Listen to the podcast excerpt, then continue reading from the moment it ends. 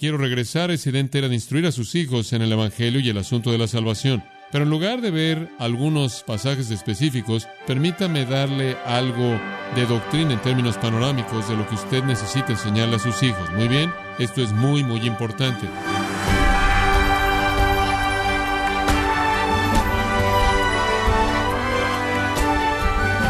Le damos las gracias por acompañarnos en este su programa Gracias a vosotros con el pastor John MacArthur. La gente dice, dime con quién andas y te diré quién eres, o muéstrame tus amigos y te diré tu futuro. Pero ¿qué dice la Biblia acerca de las amistades?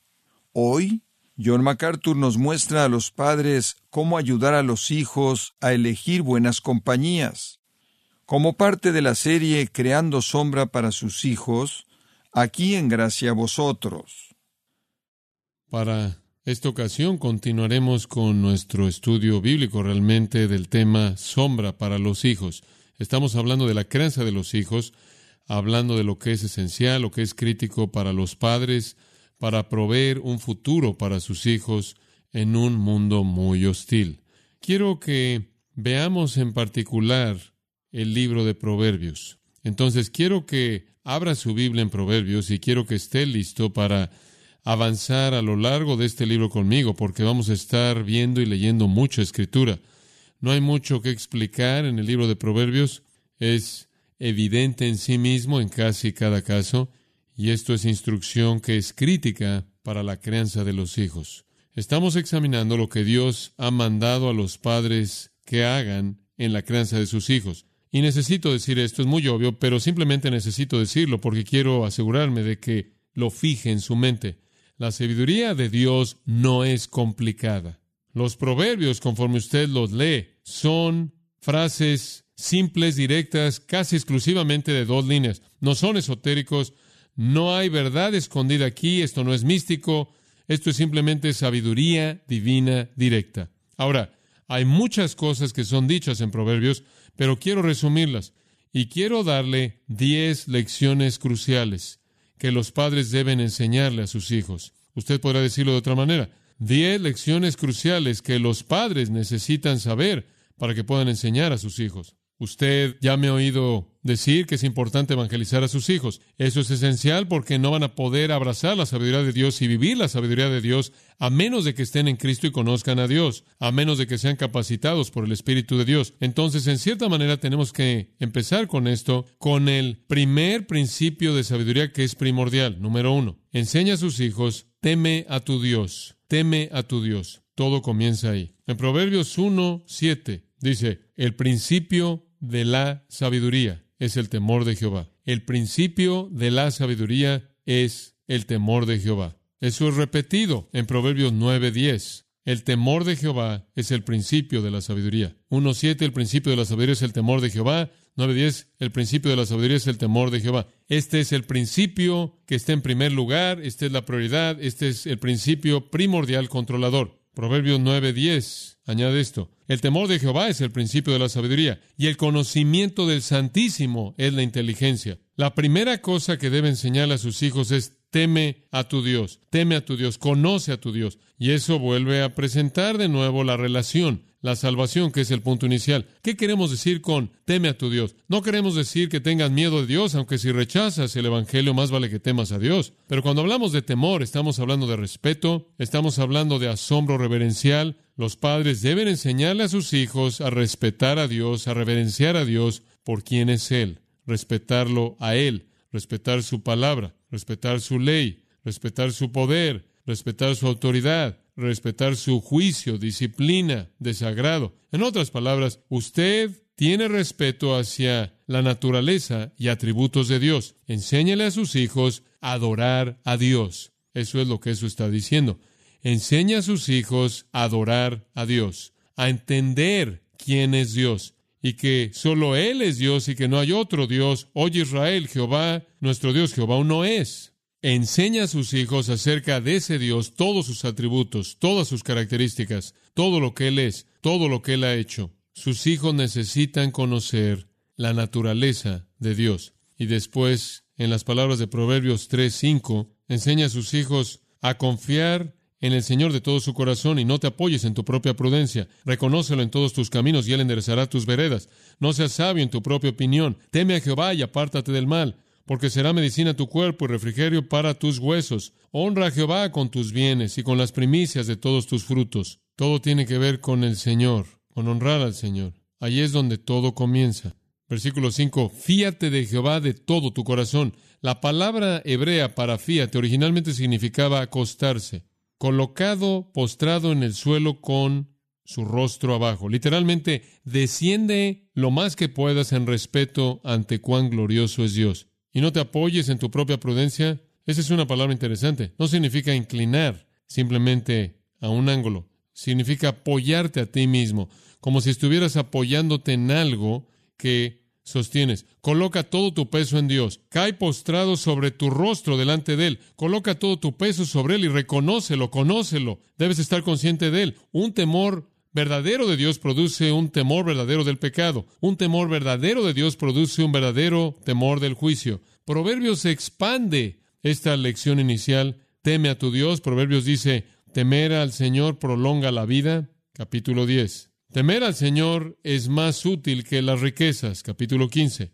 Temer al Señor trae vida abundante, capítulo 19, capítulo 14. Temer al Señor guarda uno del mal, capítulo 16. Temer al Señor resulta en riquezas y honor, capítulo 22. Temer al Señor, y esto es dicho varias veces, produce humildad, humildad. Proverbios también dice que aquellos que temen a Dios duermen satisfechos. Aquellos que temen a Dios no son tocados por el mal. Aquellos que temen a Dios tienen confianza. Aquellos que temen a Dios serán alabados por otros. Aquellos que temen a Dios, sus oraciones son respondidas. Todo comienza con temer a Dios, ser un adorador del Dios verdadero. Ahora, obviamente, no podemos ser un adorador verdadero hasta que hemos venido a Cristo.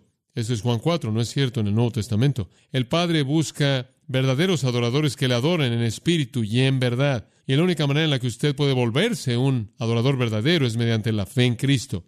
Entonces Filipenses 3:3 dice, somos los que adoramos en el Espíritu, adoramos en el Espíritu, adoramos en el Espíritu al Señor Jesucristo y mediante Él, Dios, y no confiamos en la carne. Entonces enseña a sus hijos, teme a tu Dios, teme su juicio, teme su ira, teme el pecado, teme sus consecuencias, pero lo que es más importante, teme en el sentido de adoración y reverencia hacia Dios. Témelo en el sentido de que lo honras, de que lo respetas, de que lo amas. Sé un adorador. Enseña a tus hijos a ser adoradores de Dios.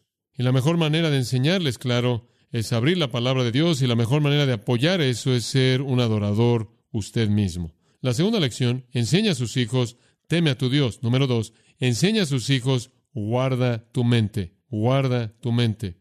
Esto es repetido a lo largo de esta sección entera, los diez capítulos de apertura. Ni siquiera puedo ir a todos los lugares que nos llama a instruir a la gente en conocimiento y discreción y sabiduría y discernimiento y entendimiento. Pero observe el capítulo 3, versículo 3. Él ha estado hablando de enseñar mandamientos.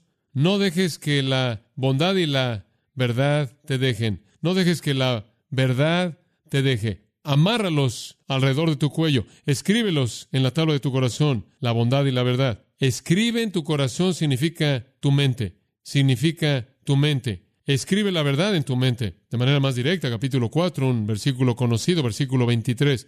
Sobre toda cosa guardada, guarda tu corazón, de nuevo, corazón es la manera hebrea de expresar la mente. Sobre toda cosa guardada, guarda tu mente, guarda tu mente con toda diligencia, porque de ella mana la vida. Guarda tu mente, porque a partir de lo que piensas, vives. Su vida literalmente fluye a partir de sus pensamientos.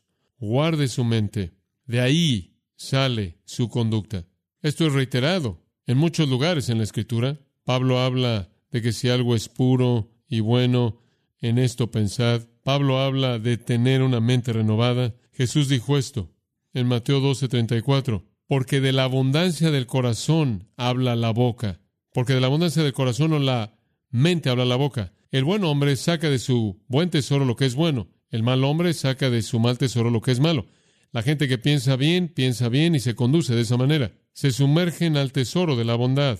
aquellos que son malos se sumergen al tesoro de la maldad y lo dispersan. Y ahora, esto está por todos lados. De regreso en el capítulo 1, versículo 8. Oye, hijo mío, la instrucción de tu padre y no menosprecies la dirección de tu madre. De hecho, son una corona atractiva para tu cabeza y adornos para tu cuello. Esto literalmente está diciendo, rodea tu cabeza y tu cuello de sabiduría. De verdad.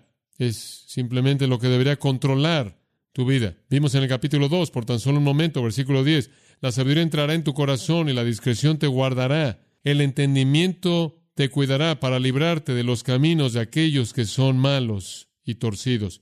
De nuevo, en el capítulo 3, versículo 1, no te olvides de mi enseñanza, que tu mente guarde mis mandamientos, tu corazón o mente, aférrate estos. Capítulo 4, lo mismo.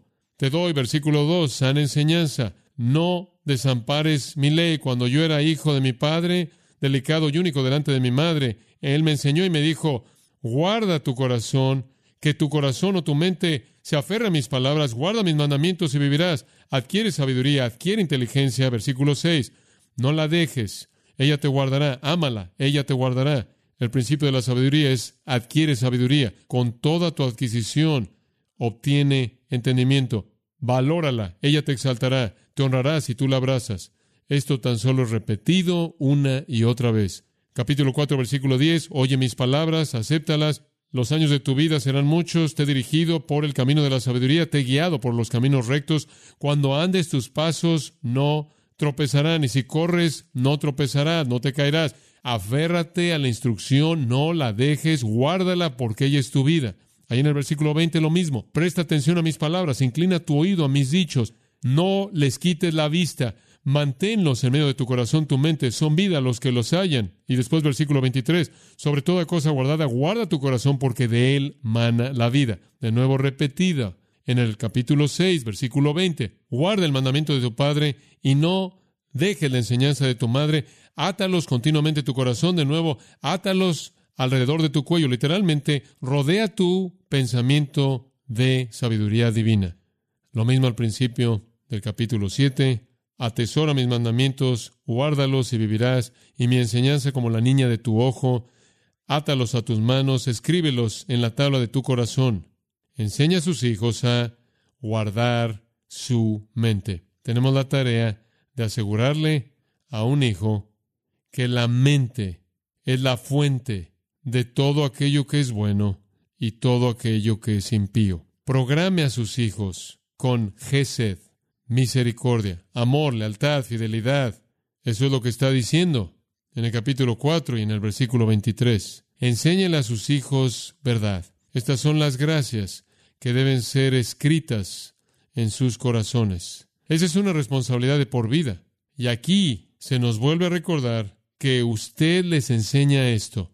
Y el Señor mismo aviva esa instrucción a partir de su palabra, porque su palabra es viva y eficaz. Una tercera cosa que es obvia, y hablamos de esto, pero quiero incluirla en esta lista, enséñale a sus hijos, obedece a tus padres, obedece a tus padres. Va a ser muy difícil para ellos recibir alguna instrucción de usted si no sienten la responsabilidad de obedecer lo que usted dice.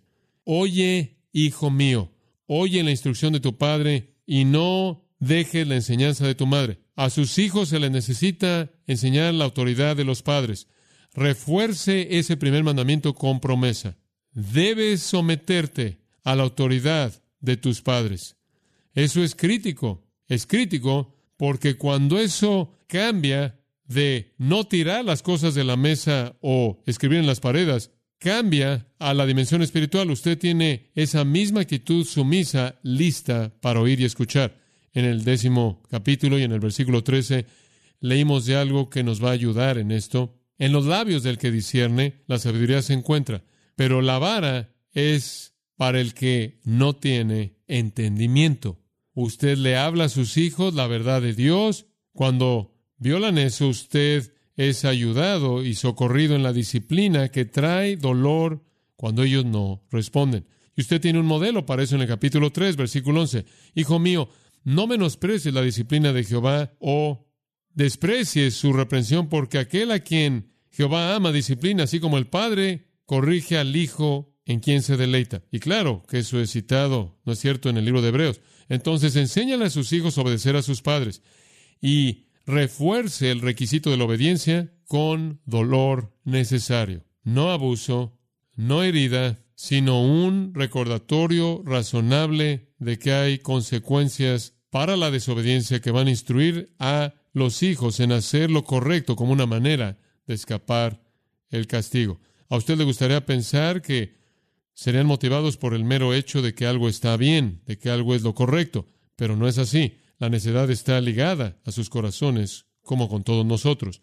Ahora, Proverbios es muy cuidadoso acerca de esta disciplina. Capítulo 19, versículo 18 dice, la disciplina no debe ser implementada en enojo, no debe ser realizada en enojo, debe ser realizada en amor. Acabamos de leer eso en el capítulo 3, versículos 11 y 12. A quien Jehová ama, disciplina, así como el Padre corrige al Hijo en quien se deleita. Es un acto amoroso, es algo deleitoso que hace un padre porque él sabe que el fin es para el beneficio del Hijo. Entonces usted no disciplina en enojo, usted disciplina en amor. Usted disciplina no porque usted está frustrado con su hijo, no porque usted simplemente quiere controlar a ese hijo, sino porque usted quiere que ese hijo haga cosas que son sabias. La vara es para la espalda del que carece de entendimiento. Usted está guiándolo por el camino del entendimiento. Entonces el propósito de la disciplina es demandar conformidad a la sabiduría. Ahora no es fácil hacer esto debido a que todo corazón es rebelde. Entonces sabemos que debe haber un rompimiento de esa rebelión. Proverbios 19, 18 Disciplina a tu hijo mientras que hay esperanza y no desees su muerte. Si usted no lo disciplina y rompe su voluntad personal, él va a ir por el camino a la muerte. La disciplina, según el capítulo 22, versículo 15, es para quitar la necedad y reemplazarla con sabiduría. Inclusive va más allá de eso. La disciplina tiene un impacto duradero en un hijo, extremadamente significativo. Escuche esto.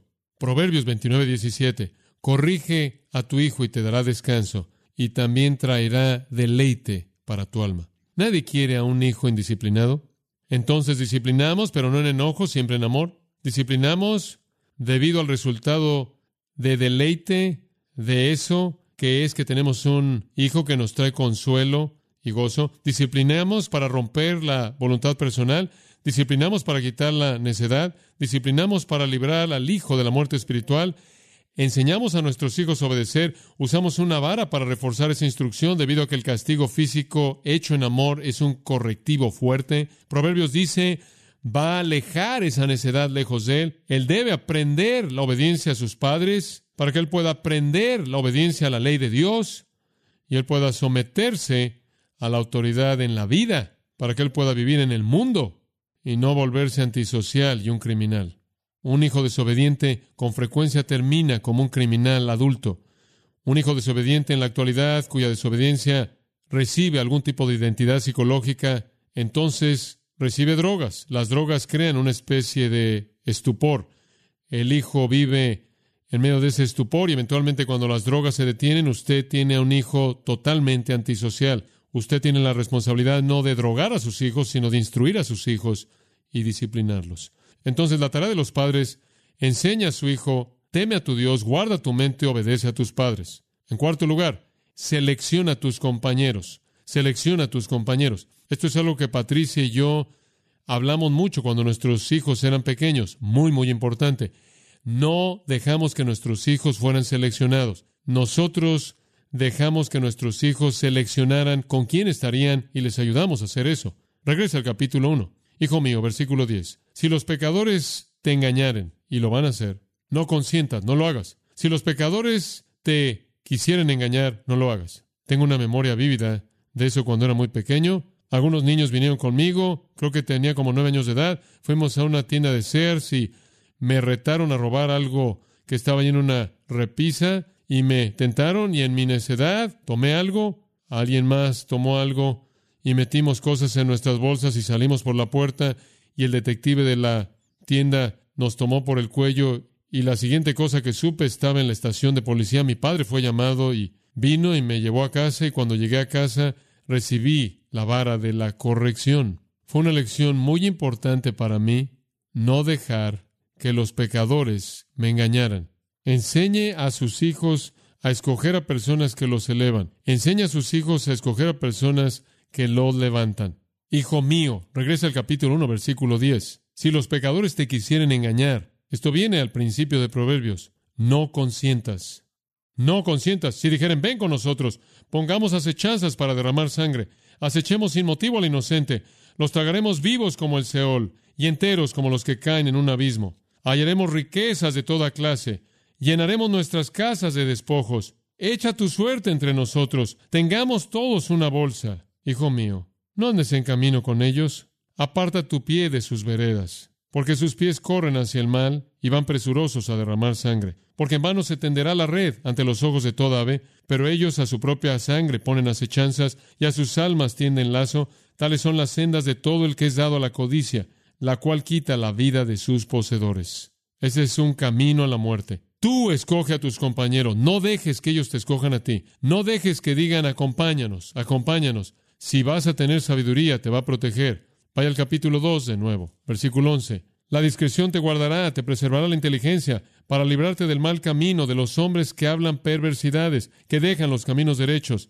para andar por sendas tenebrosas, que se alegran haciendo el mal, que se huelgan en las perversidades del vicio, cuyas veredas son torcidas y torcidos sus caminos.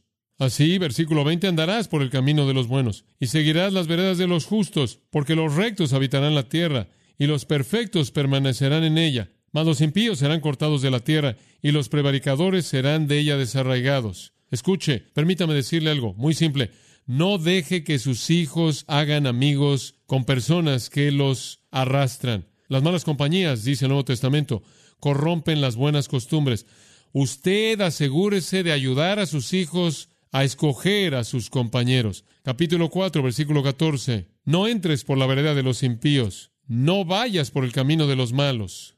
Déjala, no pases por ella, apártate de ella, pasa, porque no duermen ellos si no han hecho mal, y pierden el sueño si no han hecho caer alguno, porque comen pan de maldad y beben vino de robos, mas la cena de los justos es como la luz de la aurora, que ven aumento hasta que el día es perfecto.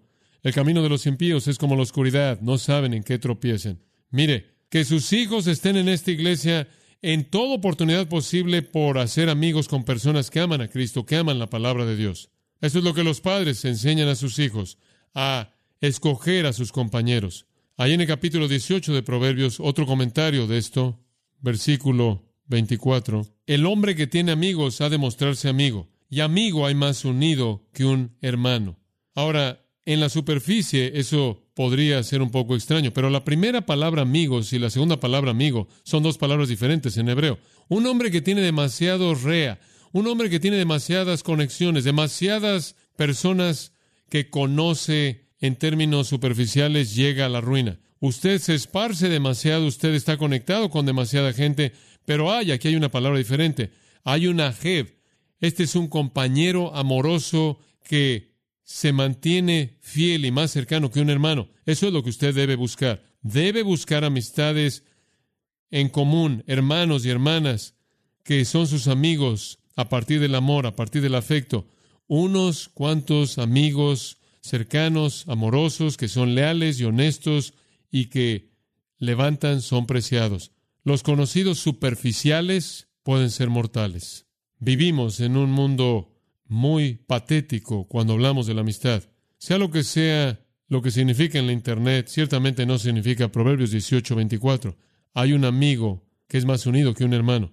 Usted necesita amigos amorosos, no amigos de Facebook.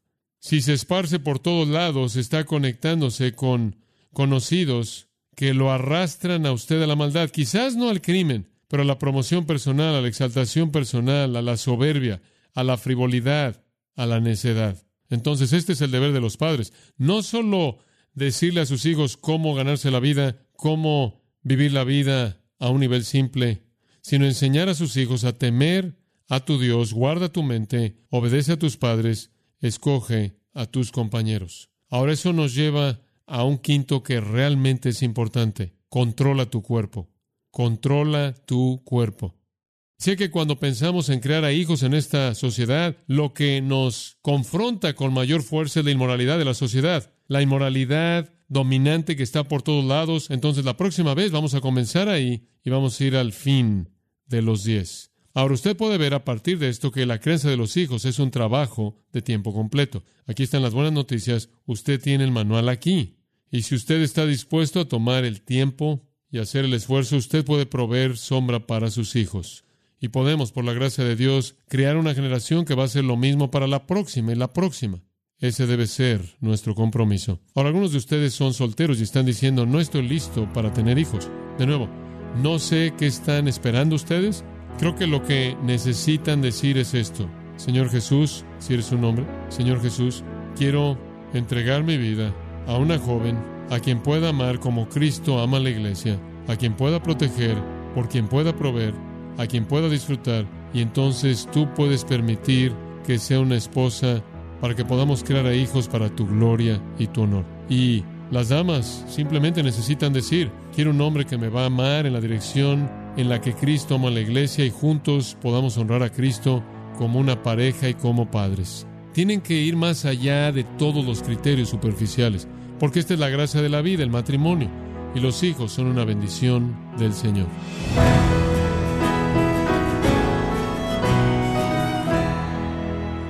De esta forma ha sido John MacArthur dándonos cinco lecciones cruciales que los padres necesitan saber para enseñarle a sus hijos, como parte de la serie Creando Sombra para sus hijos, aquí en Gracia a Vosotros. Y quiero recordarle, estimado oyente, que tenemos a su disposición el libro Nada más que la verdad, que le ofrece una defensa racional de las creencias cristianas para compartir el Evangelio efectivamente. Este libro escrito por John MacArthur puede adquirirlo en nuestra página gracia.org o en su librería cristiana más cercana. Pero también le comento que puede descargar todos los sermones de esta serie Creando Sombra para sus hijos, así como todos aquellos que he escuchado en días, semanas o meses anteriores en gracia.org. Si tiene alguna pregunta o desea conocer más de nuestro ministerio, como son todos los libros del pastor John MacArthur en español o los sermones en CD que también usted puede adquirir, escríbanos y por favor mencione la estación de radio por medio de la cual usted nos escucha en gracia a vosotros. Es importante conocer no solo el país y ciudad de donde usted nos escucha, sino también la radio. Para quienes contactan nuestro ministerio por primera vez, pueden solicitar una copia del mensaje de promoción sin costo alguno, un mensaje por oyente únicamente. Si usted vive en los Estados Unidos o Puerto Rico, escríbanos a Gracia Vosotros, P.O. Box 4000, Panorama City, California 91412. O puede escribirnos a través del siguiente correo electrónico radio arroba gracia.org. En nombre del pastor John MacArthur, de nuestro productor David Torres y del personal, le damos las gracias, invitándole para que nos acompañe en la próxima edición y así juntos continuar desatando la verdad de Dios un versículo a la vez, en gracia a vosotros.